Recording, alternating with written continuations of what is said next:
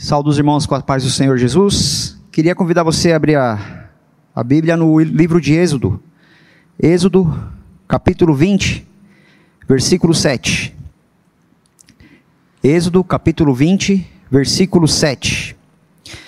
Diz assim a palavra de Deus: Não tomarás em vão o nome do Senhor, o teu Deus, pois o Senhor não deixará impune quem tomar o seu nome em vão. E esta é a palavra de Deus. Feche seus olhos, quero orar com você mais uma vez. Senhor, nós te agradecemos, Pai. Nós te louvamos porque o Senhor é bom e tem nos dado a tua palavra como regra de fé, conduta, ética. E nós te agradecemos por isso, Senhor. Nós te louvamos porque sabemos que o Senhor irá falar conosco nesta manhã por meio da tua palavra. Então pedimos para que o teu Espírito Santo sonde os corações dos que estão em casa acompanhando pela internet, sonde o meu coração Sonde o coração do teu povo, Pai, para que essa palavra seja eficaz às nossas vidas. Nos ajuda a entregar ao Senhor uma pregação digna, Pai. Um culto agradável a Ti. Nós oramos assim no nome do Teu Filho Jesus. Amém. Para você que não me conhece, meu nome é Jonathan, eu faço parte da liderança da Igreja Batista Urbana, ajudo também na liderança do Geração Urbana, nosso Ministério de Adolescentes e foi me dada a responsabilidade de trazer a palavra nessa manhã para você, para meditarmos acerca desse versículo que eu acabei de ler. E qual é a mensagem de hoje? É, qual é a continuidade dessa mensagem de hoje? Faz parte de uma série que estamos é, discorrendo desde o mês de, de abril, que se chama A Lei Áurea Palavras de Libertação. Para você que não acompanhou ainda até, até agora as outras mensagens que nós já ministramos, eu queria convidar você a entrar nos nossos canais do YouTube e acompanhar o que já foi dito até agora. Mas, como você não vai ter tempo de fazer isso agora, eu vou recapitular os temas que já foram é, pregados aqui até agora, neste momento, sobre essa, essa série de mensagens que estamos trabalhando. No primeiro domingo, o pastor Davi trouxe uma mensagem muito preciosa a respeito do amor.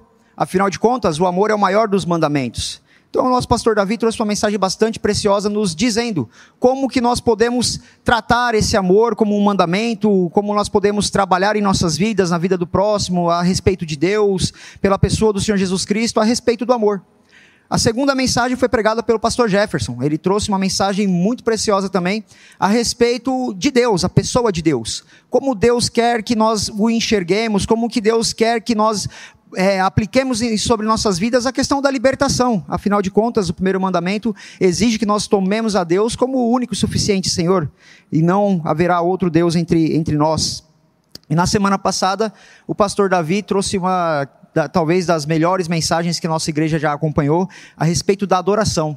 Como que o mandamento reivindica a adoração? Como que Deus reivindica a adoração? Não é segundo os nossos moldes, não é segundo o nosso padrão de culto, mas é segundo o que Deus estipulou nas Escrituras. Então, hoje nós daremos continuidade a essa série falando sobre o nome de Deus. Não tomará o nome do Senhor teu Deus em vão, pois aquele que tomar o nome do Senhor Deus em vão não passará impune. E a primeira coisa que nós temos que entender dentro desse contexto de nome, de não, de não passar impune por tomar o nome de Deus em vão, é o que significa o nome dentro dos nossos contextos de hoje, dentro do contexto de hoje. O nome nada mais é aquilo que identifica você. Na sua cédula de identidade, na sua CNH, tem lá o seu nome, o seu registro de nascimento ali, Jonathan Teoli, no caso é o meu nome. E esse, e esse nome é importante para que as pessoas possam nos identificar.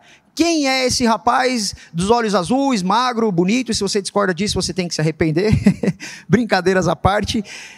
Quem é o Jonathan? Quem é o Jonathan? É esse rapaz que na cédula de, de, de, da, do RG dele está constando ali, o nome dele é esse. Então as pessoas vão me conhecer como Jonathan. Vão conhecer o pastor Isaac pelo nome dele, Davi pelo nome dele, enfim. O nome identifica quem nós somos. E no período bíblico, é, isso é muito importante no, dentro do período bíblico, porque o nome não só identificava a pessoa, mas ela tinha a característica de identificar a personalidade dessa pessoa, o que ela fazia. A gente pode tomar como exemplo Jacó que ao nascer segurou na, no calcanhar do seu irmão Esaú, e o nome Jacó significa aquele que agarra, aquele que pega. Então o nome descrevia quem essa pessoa era. E nós sabemos que também no decorrer das, das escrituras, ela vai analisando que as pessoas, ela vai nos mostrando que as pessoas tinham seus nomes trocados também.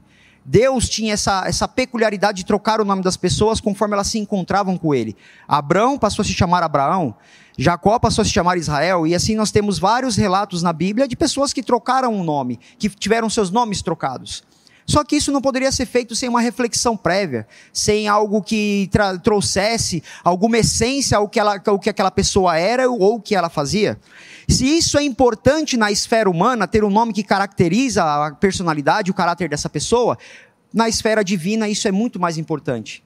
Deus ele não é só conhecido como Deus, ele é conhecido como o Jeová Rafá, o Jeová Jireh, Adonai, Elohim. Deus tem vários nomes. Só que Deus ele se preocupa em se apresentar dentro de um cenário bem específico e bem peculiar a respeito do seu nome, da sua pessoa. E a gente tem Êxodo 3 nos descrevendo talvez a maior revelação do nome de Deus. Moisés, como vocês bem sabem, morava no Egito, ao cometer um assassinato ali, matando um egípcio que agredia um, um israelita, ele fugiu do Egito com medo da, de ser morto, né? E dentro desse contexto, Moisés vai para o deserto, e no deserto ele passa ali 40 anos. Numa dessas suas rotinas de pastorear o rebanho do seu sogro Jetro, Moisés se depara com um cenário bem peculiar, um cenário bem espantoso ali para o contexto de Moisés. Ele se depara com uma sarça ardendo em chamas. Só que o espantoso não era a sarça ardendo em chamas. Naquele contexto que era de extremo calor, era muito normal uma sarça pegar fogo do nada.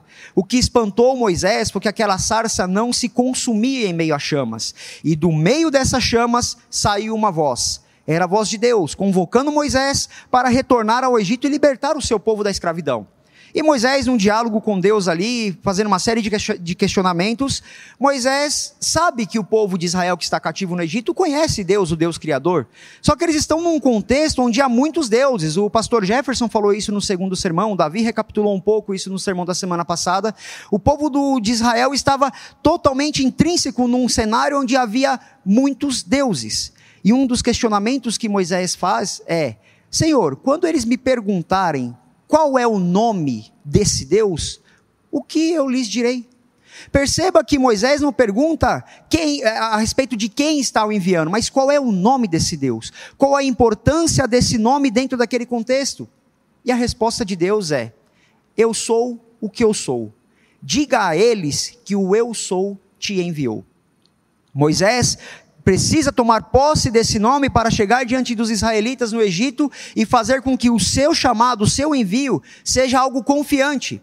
Essa palavra, eu sou o que eu sou, eu sou lhes enviou, é o famoso tetagrama sagrado que a gente vê dentro da linguagem hebraica. O Yahvé, Jeová, Yahweh, depende de como você pronuncia.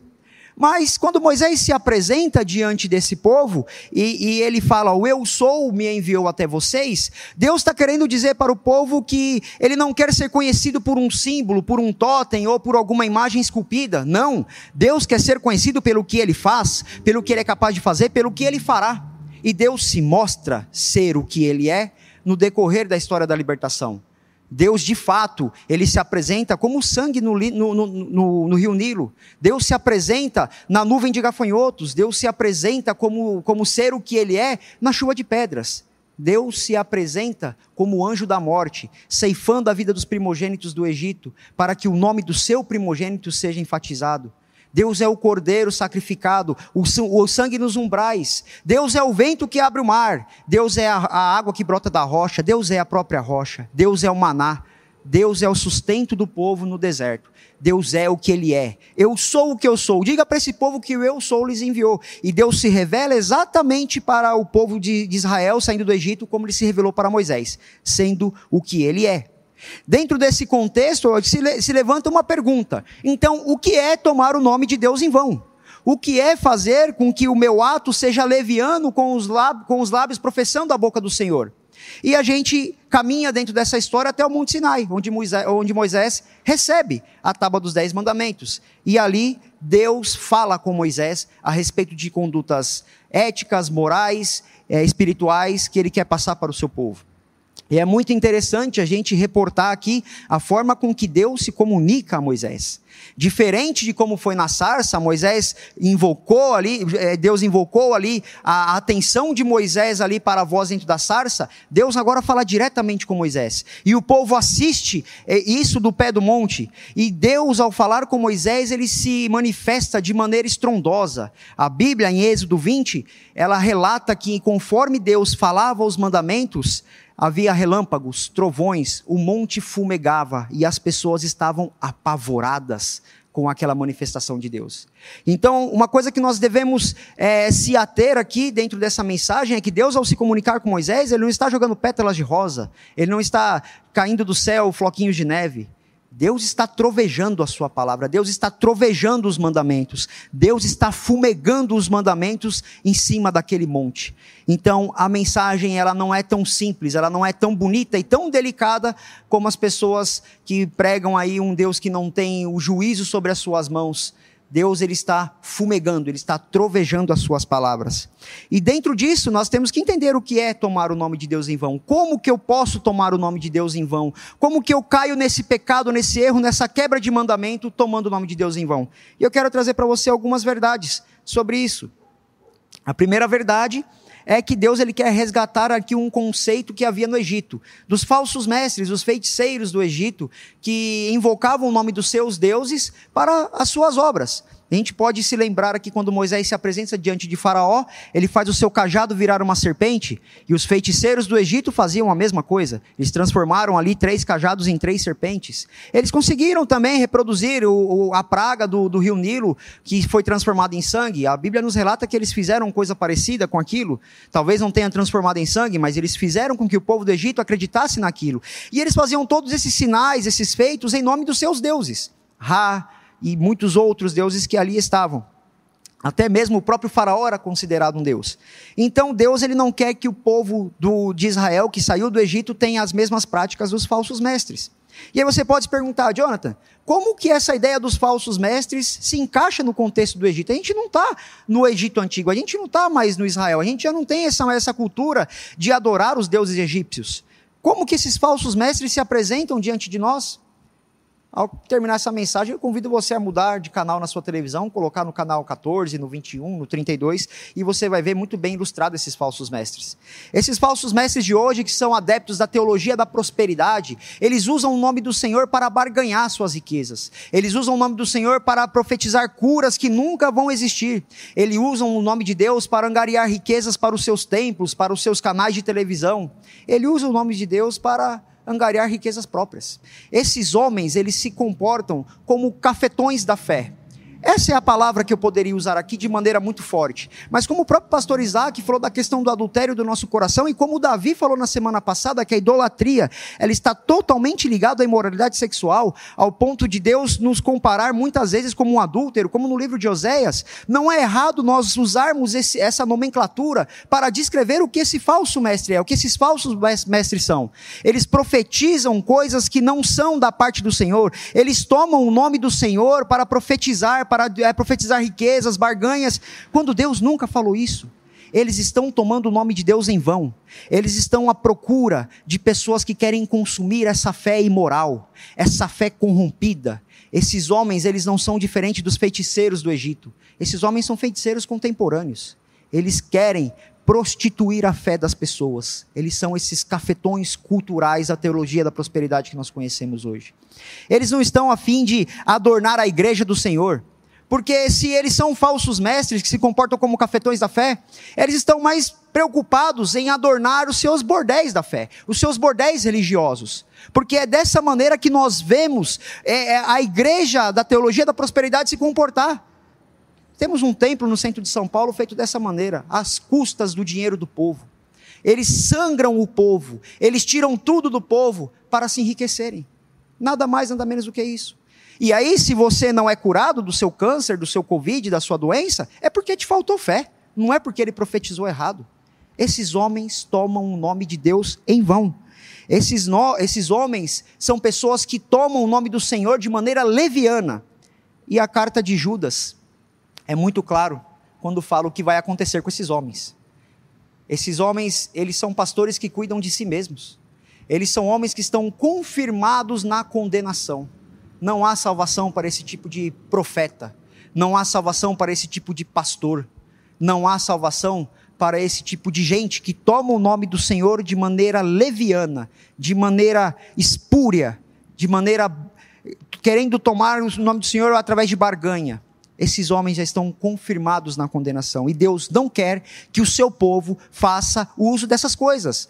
Deus não quer que o seu povo siga esses homens. Deus não quer que o seu povo prostitua a tua fé. Deus não quer que o seu povo adultere dentro desses templos, dizendo assim: olha, eu adoro o Senhor Jesus, mas não, você adora a promoção que você quer. É por isso que você vai naquele congresso. Você adora, inclusive, a tua cura que você tanto busca. Você adora o teu trabalho, o seu diploma. É por isso que você está lá invocando o nome do Senhor. Você não está invocando o nome do Senhor porque você quer o Deus na sua vida, você quer Deus morando no seu coração. Não é por isso. Então, se tem os cafetões que prostituem a fé, que buscam comercializar a fé, é porque tem pessoas que consomem. Tem pessoas que buscam isso. E Deus não quer que o seu povo participe dessas coisas. Deus está chamando a atenção do povo de Israel. Eu não quero que vocês façam o que os egípcios faziam. Eu não quero que vocês se comportem como vocês se comportavam eu quero que vocês não tomem o meu nome em vão, buscando seus interesses próprios. Não comprem lencinhos ungidos, tijolos ungidos. Não comprem a mesa para pendurar na porta da sua casa. Não comprem o um olhinho que eu digo que é sagrado e você vai ungir a pessoa, ela vai ser curada. Não faça isso. O meu nome é para ser tomado sim, com responsabilidade, não por barganha. Deus, ele não nos proíbe de tomar o seu nome. Ele nos proíbe de tomar o seu nome em vão. E essa é a primeira verdade. A segunda verdade que eu quero trazer para vocês é que nós tomamos o nome do Senhor em vão com o nosso testemunho indigno. O nosso testemunho indigno muitas vezes faz com que o Cristo que nós professamos seja um nome que saia da nossa boca em vão. E uma das pessoas que mais me lembra disso é o meu filho Pedro. O Pedro ele tem uma característica bem peculiar de estar atento a tudo de errado que eu faço. E eu não quero chamar atenção para a forma com que o Pedro está sendo criado como um cristão. Eu não, eu não quero é, correr o risco de cair nessa arrogância. O que eu quero mostrar para você é como que a forma com que eu torno meu testemunho indigno, às vezes, chama a atenção do meu filho. Às vezes eu falo alguma coisa e o Pedro vira para mim e fala: Papai, Deus vai se afastar de você, viu? Deus não se agrada com isso. Olha, você vai se afastar de Deus. Papai, Jesus não faria essas coisas. Olha, papai, presta atenção no que você está fazendo. O Pedro, esses dias, eu fui levar ele na pracinha, agora que voltou a, a abrir as praças e os parques. Eu estava ali de canto, ele brincando com uma amiguinha na pracinha. Quando eu fui prestar atenção na conversa, ele estava falando sobre o sacrifício do Senhor Jesus para uma, uma menininha de 5 anos. E o pai da menina olhando assim, aquela coisa abismada. Aí a menininha falou assim: Ah, mas esse Jesus eu nunca vi. Aí ele falou assim: Entra no Google aí que eu vou te mostrar um videozinho. E ele mostrou um, um, um anime ali que mostrava o sacrifício e a ressurreição de Jesus. E ele falou: Não, Jesus ressuscitou e agora ele está vivo e ele está no céu, aquela coisa toda. Então o Pedro ele tem essa, essa vocação, sabe, dentro do coração dele de mostrar para mim o quanto o meu testemunho às vezes é indigno. E meus queridos, eu poderia ficar aqui até amanhã usando vários exemplos de como nosso testemunho é indigno, mas eu quero abordar apenas duas situações. A primeira, como nós temos testemunhado o nome do Senhor Jesus que nós professamos aos nossos filhos. Como que nós temos passado esse evangelho que nós professamos seguir aos nossos filhos?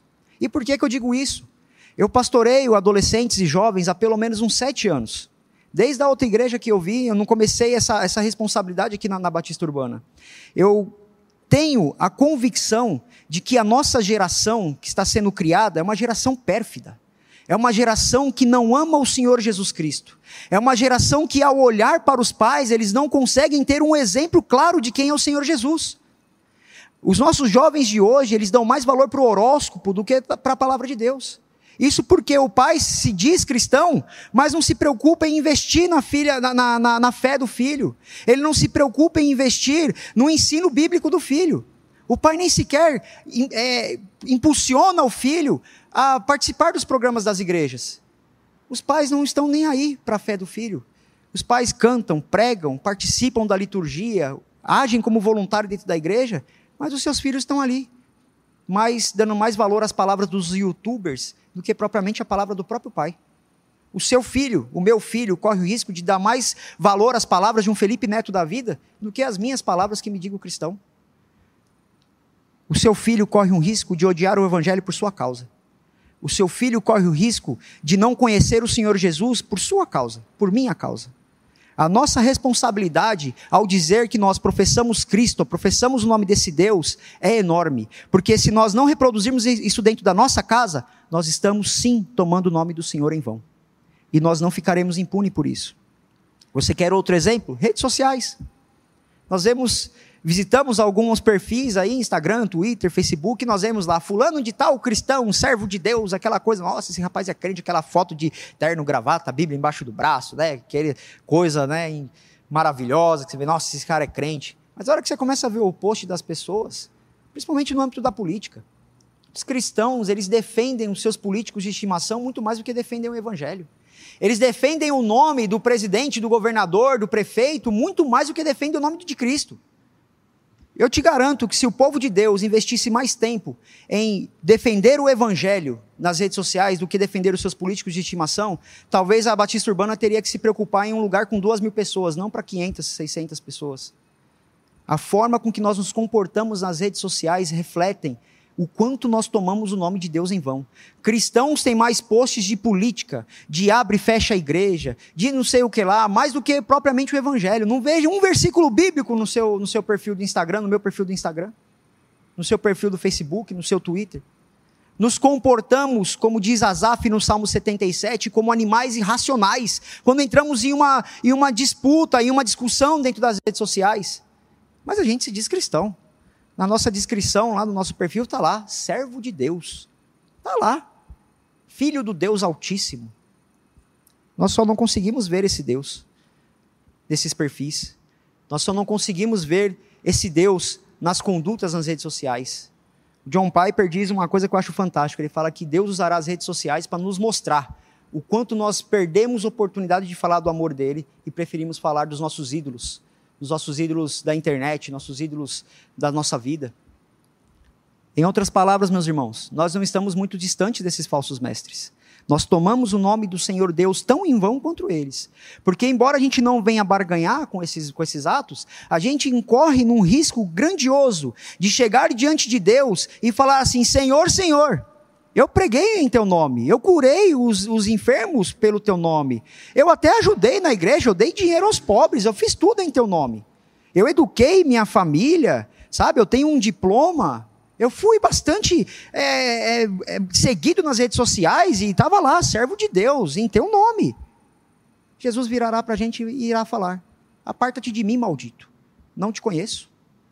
E Jesus falará isso não é porque ele não sabe o teu nome, como você deveria saber o nome dele e viver o nome dele. Ele fala isso porque você não está no livro dele. O teu nome não está escrito no livro dele. Porque o que você faz não reflete alguém que teve o nome escrito no livro do Cordeiro. Porque o livro é dele, não é teu, não é meu. Então nós devemos nos preocupar com isso. Como nós vamos nos apresentar diante de Deus? Será que nós vamos ouvir vinde a mim? Ou iremos ouvir apartai-vos de mim? Somos malditos quando nos comportamos dessa maneira. Um outro texto que pode nos acusar profundamente pela nossa conduta como pai, como esposo, como alguém que influencia na rede social, é o texto que Jesus fala quando ele se reporta a um povo e não ao povo dele. Ele diz assim: Esse povo, esse povo que me louva com os lábios, está com o coração longe de mim. Nós estamos aqui às vezes pregando, cantando, e olha, meus irmãos, eu encaio nesse erro também, porque esta mensagem foi uma das mensagens mais duras que eu tive que preparar. Porque eu olhei para a forma com que eu sou pai, com que eu sou esposo, com que eu sou servo, e percebi quantas vezes eu tomei o nome do Senhor em vão. Então não, não, não entenda que tem um legalista falando com você aqui. Entenda que tem alguém aqui que Deus bateu profundamente e está chamando você para o arrependimento nessa manhã. Ele falará: Esse povo, com os lábios me louvam, cantam, pregam, fazem o serviço na igreja, fazem obra social, fazem isso só com os lábios, mas o coração está distante de mim. Estão tomando o meu nome em vão. É dessa maneira que Jesus nos enxerga, como um povo, não como o seu povo. E você ainda pode até fazer coisas boas, mas você pode ouvir uma frase que está no livro de Apocalipse, quando o Senhor Jesus está exortando as igrejas. Olha, você fez coisas maravilhosas, você até pregou um bom sermão, Jonathan. Você foi um cara que serviu ali, que doou o seu tempo, seu tempo na, igreja, na igreja. Mas eu tenho eu contra ti isto. Você não testemunhou meu nome da maneira que eu esperava. Você não foi tão santo quanto eu te chamei para ser. Você não cuidou do meu nome com o zelo que eu falei para você cuidar. Tenho eu contra ti isto.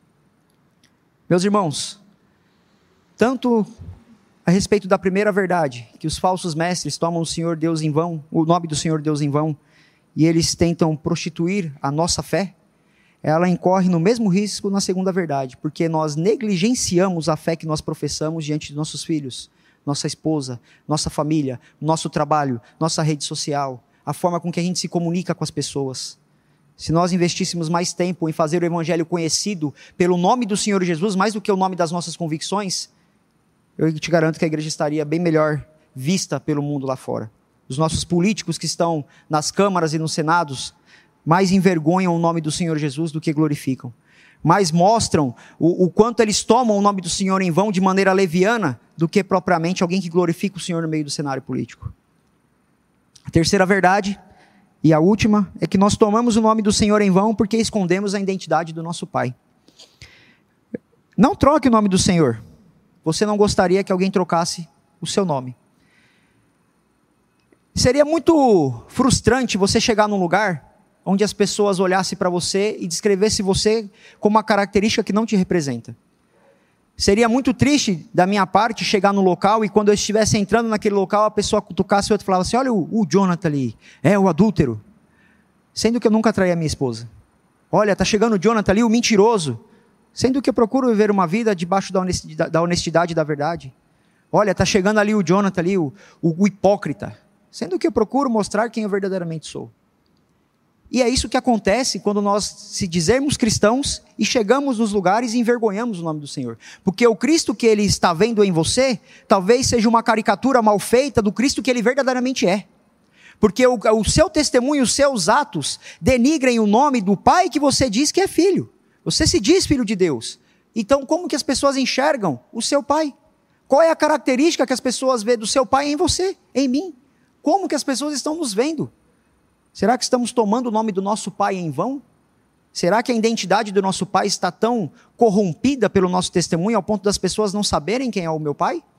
É diferente de você chegar na rua e encontrar algum conhecido e você está com seu pai do lado e a pessoa falar: Nossa, eu não sabia que você era filho do fulano. O cristão não deve ser assim. O cristão, as pessoas devem ver enfaticamente, de forma nítida, quem é o seu pai aonde você chegar, as pessoas devem saber que você é cristão pela sua atitude, pelo seu testemunho. Eu gosto muito de uma passagem que está em número 6, no capítulo 20, no versículo 27. Eu queria convidar você a abrir. Número 6, versículo 27. Vou dar um tempinho para você abrir a palavra de Deus nesse versículo. Número 6, versículo 27.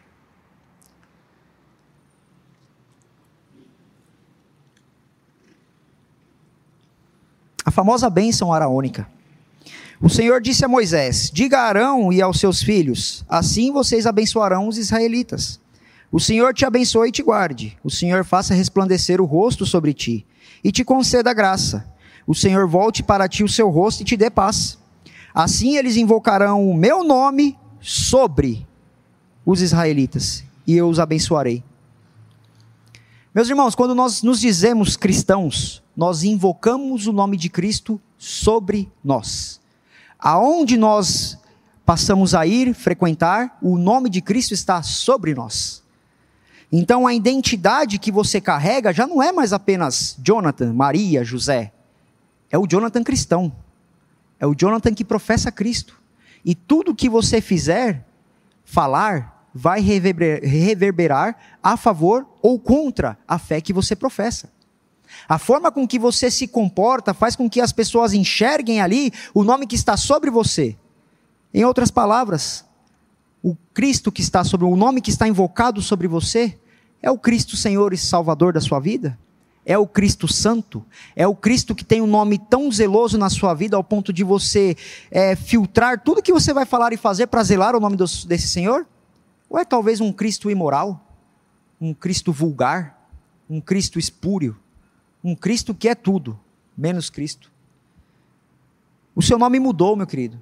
O seu nome já não é mais apenas Jonathan, Maria, José. O seu nome é Jonathan cristão, é José ou cristão, é Maria ou cristão.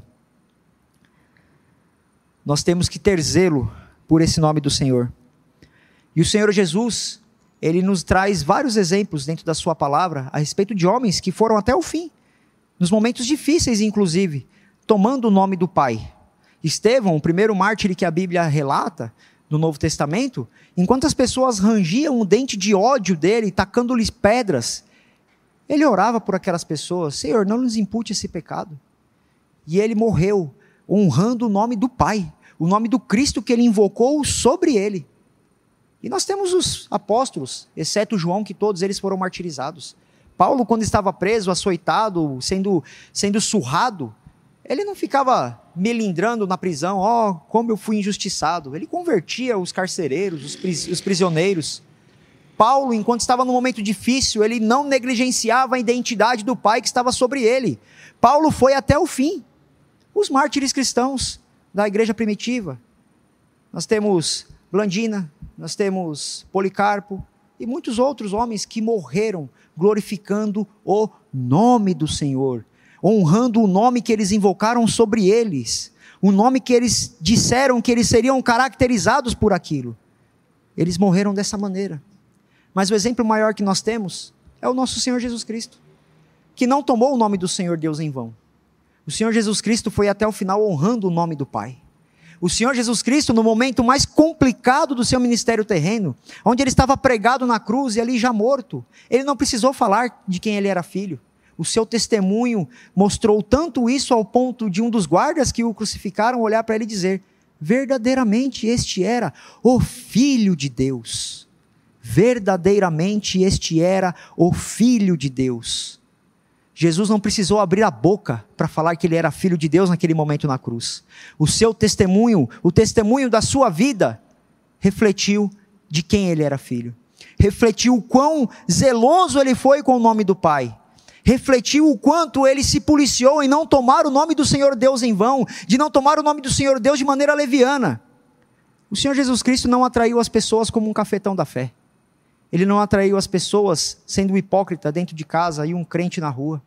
O Senhor Jesus Cristo não precisou de redes sociais para mostrar o Cristo que ele servia. O Senhor Jesus Cristo só precisou amar o nome do Pai e glorificá-lo até o final. Eu quero concluir, meus amigos, continuando essa fala a respeito do guarda que falou: verdadeiramente este era o Filho de Deus.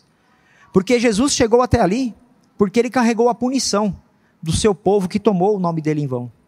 O Senhor Jesus Cristo, ele foi até o fim, sofrendo as machucaduras, sofrendo os pregos, os cravos em suas mãos e seus pés, a sua lateral furada, o açoite, a humilhação, porque alguém teria que punir esse povo que tomou o nome do Senhor Deus em vão. O Senhor Jesus foi até o fim, e ele se fez aquele que sofreu a punição. Deus disse: ninguém passará impune. Só que ao eleger um povo, Deus precisava soltar essa ira sobre alguém, ele precisava punir alguém. E o Senhor Jesus foi punido pelo meu e pelo seu pecado, pela minha e pela sua falta de zelo pela, sua, pela palavra, pelo seu nome. O Senhor Jesus, ele foi até o fim e ele tomou essa punição sobre ele. O convite que eu tenho para você nessa manhã, meu querido, é bem simples. Se arrependa. Se arrependa da forma que você tenha vivido o seu cristianismo. Se arrependa da forma com que você tem tomado o nome do Senhor Jesus. Se arrependa da forma com que você tem negociado a sua fé, como alguém que procura prazeres, como alguém que está de porta em porta atrás de, de satisfação de desejos. E use o nome de Deus para isso. E usa o, sua, sua, o nome do Senhor Jesus Cristo para alcançar essas coisas. Se arrependa. Não seja um cafetão da fé. Não seja alguém que prostitui a sua fé atrás dessas coisas. Se arrependa da forma com que você tem educado o seu filho nos caminhos do Senhor. Se arrependa da forma com que você tem sido um esposo, uma esposa. Se arrependa da forma com que você tenha sido um profissional, a forma com que você tem declarado o seu imposto de renda. Você toma o nome de Deus em vão se você não age de maneira correta. Se arrependa de tudo que você tem postado na rede social que tem causado escândalo para as pessoas que te acompanham e pensam que você é cristão, e entendem que você é cristão, porque está lá no seu, no seu perfil, servo de Deus, servo do Deus Altíssimo. Mas as suas postagens não refletem o nome do Senhor de maneira zelosa. Se arrependa, da forma com que você tem ocultado o nome do Pai na sua vida. Se arrependa como você tem ocultado a identidade do nome de Deus na tua vida. Se arrependa da forma com que você tem invocado o nome do Senhor Jesus sobre a sua vida e você não tem seguido esses parâmetros fiéis. Se arrependa nessa manhã. Assim como eu, ao terminar essa mensagem, numa madrugada, olhei para mim, para dentro de mim e falei: Eu não sou digno de carregar esse nome. Eu não sou digno de invocar esse nome. Mas alguém se fez digno em nosso lugar. Alguém tomou essa punição em nosso lugar. E hoje nós temos acesso à permissão de Deus para invocar o teu nome, mas não em vão, mas de maneira zelosa. Deus é santo e exige que o nome dele seja santificado pelos nossos lábios. Deus é santo e exige que o nome dele seja santificado pelo nosso testemunho, pela nossa vida. Feche seus olhos, eu quero orar com você. Senhor, a glória é tua, Pai. A glória é para o teu nome. Nós invocamos, Pai, o Teu Espírito nessa manhã, para adentrar o nosso coração caído, nosso coração sujo, os nossos lábios sujos, Senhor, nossas mãos sujas. Nós invocamos o Teu santo nome para mostrar para nós, Pai, o quanto nós somos pecadores, Pai, o quanto nós somos indignos, o quanto nós tomamos o Teu nome em vão. Nós pedimos para que o Senhor, Pai, sonde nosso coração e nos faça se arrepender, Pai. Nos faça nos arrepender, Senhor, dos nossos pecados. Que o Senhor mostre para nós, mostre para nós a nossa impureza. Nos perdoa, Senhor. Nos faça nos arrependermos de todas as vezes que mostramos um Cristo vulgar, um Cristo adúltero, um Cristo espúrio, um Cristo mentiroso, um Cristo que não reflete a glória do Pai, porque esse Cristo não é o Cristo das Escrituras, Pai, é o Cristo que está idolatrado dentro do nosso coração de maneira errada. Nos faça ter zelo pelo teu santo nome, Senhor.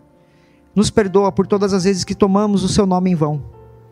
Nos ajuda nesta manhã, Pai, a nos convertermos de verdade e a não tomar o teu nome de maneira leviana, Pai. É assim que oramos no nome do teu filho Jesus. Amém.